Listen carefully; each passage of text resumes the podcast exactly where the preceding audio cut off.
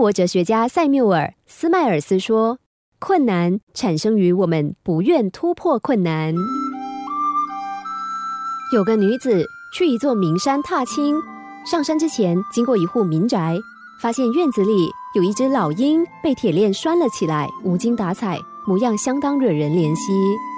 民宅的主人是一位老人，女子不忍心对老人说：“这只老鹰太可怜了，您为什么不把它放了？”老人说：“那怎么行？我才不要呢。”女子心软的说：“不如这样吧。”我花钱跟您买下这只老鹰吧。说完，她掏了不少钱给老人。老人收了钱，依约放了老鹰。老鹰摆脱铁链的束缚，立刻飞了起来，在天上盘旋了几圈，最后消失在天际。看着重获自由的老鹰，女子觉得很欣慰，安心的离去了。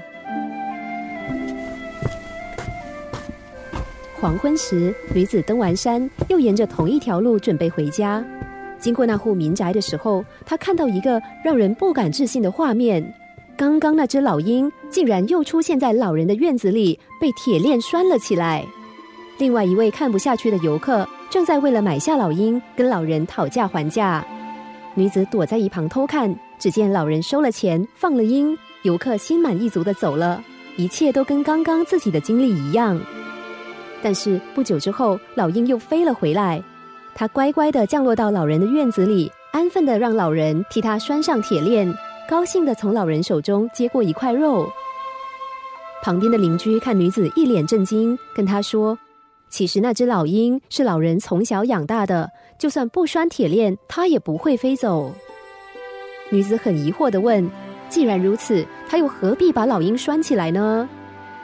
邻居笑了，仿佛女子问了一个傻问题。不拴起来，怎么骗你们的钱呢？